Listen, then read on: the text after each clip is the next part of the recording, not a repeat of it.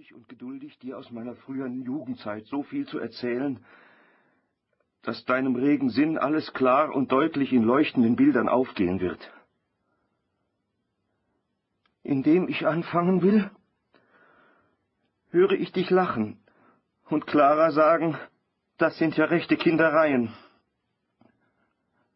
Lacht, ich bitte euch, lacht mich recht herzlich aus. Ich bitte euch sehr. Aber Gott im Himmel, die Haare sträuben sich mir, und es ist, als flehe ich euch an, mich auszulachen in wahnsinniger Verzweiflung, wie Franz Mohr den Daniel. Nun fort zur Sache. Außer dem Mittagessen sahen wir, ich und mein Geschwister, tagüber den Vater wenig. Er mochte mit seinem Dienst viel beschäftigt sein. Nach dem Abendessen, das alter Sitte gemäß schon um sieben Uhr aufgetragen wurde, gingen wir alle, die Mutter mit uns, in des Vaters Arbeitszimmer und setzten uns um einen runden Tisch. Der Vater rauchte Tabak und trank ein großes Glas Bier dazu.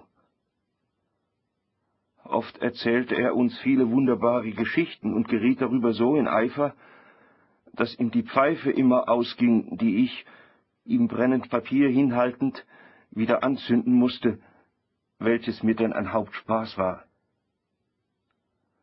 Oft gab er uns aber Bilderbücher in die Hände, saß stumm und starr in seinem Lehnstuhl und blies starke Dampfwolken von sich, dass wir alle wie im Nebel schwammen.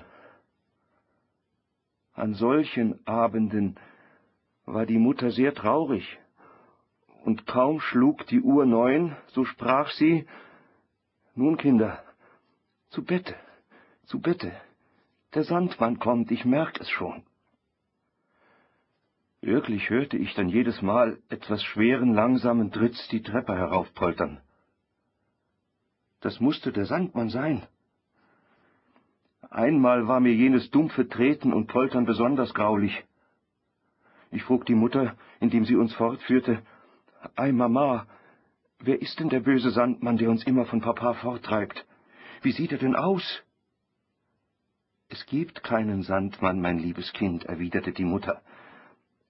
Wenn ich sage, der Sandmann kommt, so will das nur heißen, ihr seid schläfrig und könnt die Augen nicht offen behalten, als hätte man euch Sand hineingestreut. Der Mutter Antwort befriedigte mich nicht.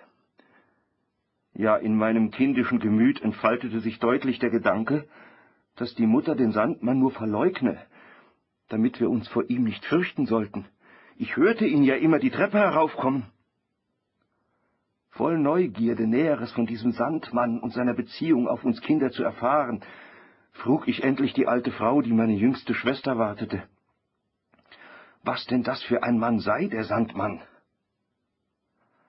Ei, Tanelchen, erwiderte diese, weißt du das noch nicht?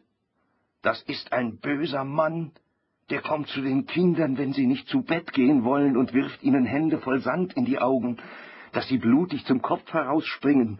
Die wirft er dann in den Sack und trägt in den Halbmond zur Atzung für seine Kinderchen. Die sitzen dort im Nest und haben krumme Schnäbel wie die Eulen. Damit picken sie der unartigen Menschenkindlein Augen auf. Grässlich malte sich nun